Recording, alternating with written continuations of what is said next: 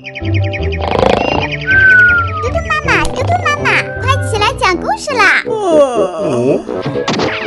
妈妈讲故事啦！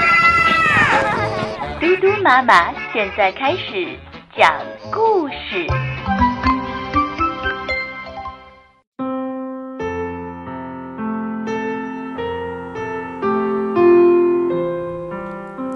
小朋友们，我是嘟嘟妈妈。今天嘟嘟妈妈要给你讲一个很暖心的故事，它叫《山羊爷爷和他的爱心屋》。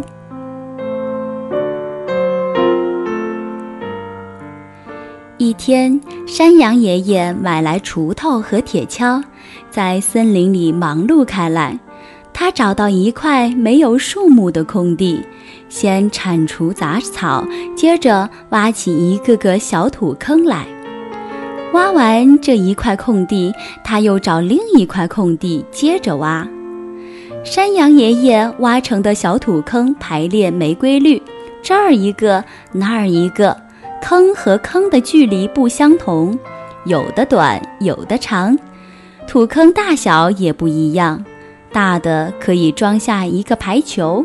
小的只能容下一个乒乓球了。一连好几个月，山羊爷爷都做这事，他不嫌累，不怕脏，整日乐呵呵的。森林里的空地都被他老人家挖完了。一次，兔子妈妈碰到山羊爷爷，他好奇地问：“山羊爷爷，你挖小土坑有什么用呀？”山羊爷爷捋了捋白胡子，笑着回答说：“这些小土坑啊，是爱心屋，我要用它们贮藏爱心。”兔子妈妈先摇了摇头，再点了点头，说：“贮藏爱心，爱心屋，哦，爱心屋好呀。”山羊爷爷是森林学校的首任校长。一生桃李满天下，现在他年纪大退休了，可学生们却没有忘记他，不断有学生来看望他们的老校长。山羊爷爷有一个布袋子，专门来装学生们送的礼物。春天，一大群喜鹊飞来看望山羊爷爷了，他们衔来许多成熟的枇杷，孝敬老校长。山羊爷爷乐得合不拢嘴，说：“哦，我一个人吃不了这些枇杷，来，你们帮我吃。吃完后，把枇杷籽放进布袋里，我要把你们的爱心贮藏起来。”喜鹊们离开后，山羊爷爷把半袋子枇杷籽提到森林东边的一块空地上。他一个土坑放一粒枇杷籽，然后用土填平土坑。山羊爷爷把喜鹊们的爱心藏进了爱心屋。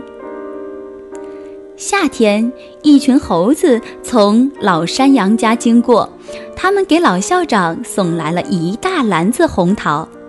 山羊爷爷高兴得走路都一颠一颠。他说：“这么多桃子，我一个人吃不完。来来来。”你们一人一个解解渴，吃完后把桃核放进布袋里，我要把你们的爱心贮藏起来。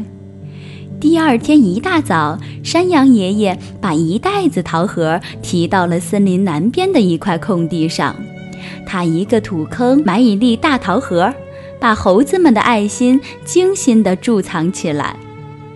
秋天，松鼠们在山羊爷爷家相聚，他们抬来一筐蜜枣。山羊爷爷喜得眉毛都在笑。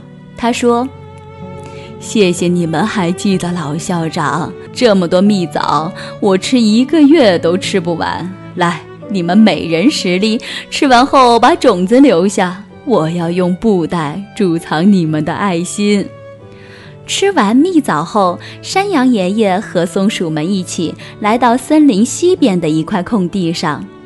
松鼠们知道小土坑是老校长的爱心屋，就帮山羊爷爷将一布袋蜜枣种子分散地贮藏起来。冬天，黑熊冬眠前又给山羊爷爷寄来一大箱的礼物。山羊爷爷连脸上的皱纹都在乐。他打开箱子，里面是一袋袋栗子。他说：“今年的栗子我就不吃了。”山羊爷爷把栗子倒入布袋，提着它们来到森林北边的一块空地上。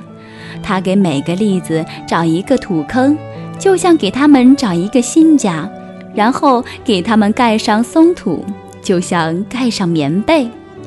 第二年春暖花开的季节，山羊爷爷贮藏的所有种子破土而出，发了芽，长成小树。人们便把这些树叫爱心树。一年又一年，山羊爷爷贮藏的爱心越来越多，山上的空地都变成了果林。山羊爷爷去世那天，有些爱心树开花了。